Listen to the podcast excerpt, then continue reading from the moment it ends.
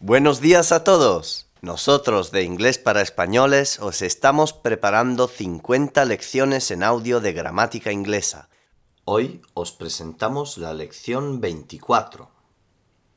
Little, few, a little, a few.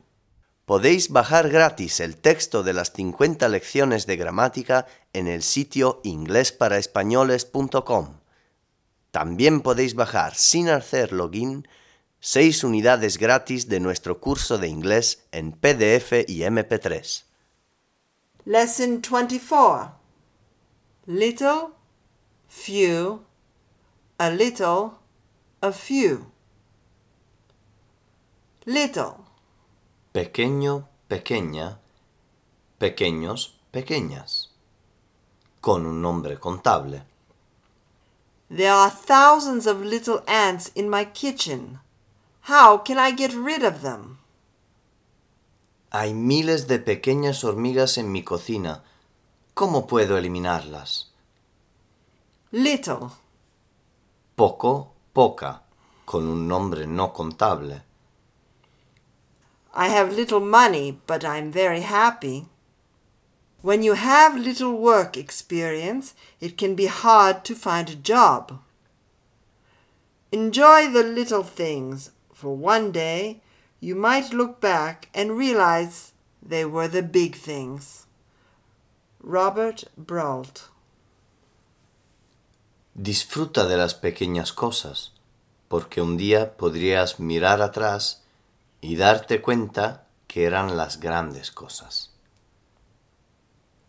A little, Un pequeño, una pequeña, con un nombre contable. My husband and I live in a little house. We have a little baby girl, a little car, a little cat, and a little dog. A little, Un poco de, con un nombre no contable. For lunch, we usually have a little soup, a little bread, a little cheese, and a little wine. Afterwards, we have a little rest. Nota. Se puede decir también some soup, some bread, some cheese, some wine, some rest. Little, few. A little, a few. Few. Pocos, pocas. It is better to have few true friends than lots of fake friends. Es mejor tener pocos verdaderos amigos que muchos falsos amigos. A few. Algunos, algunas.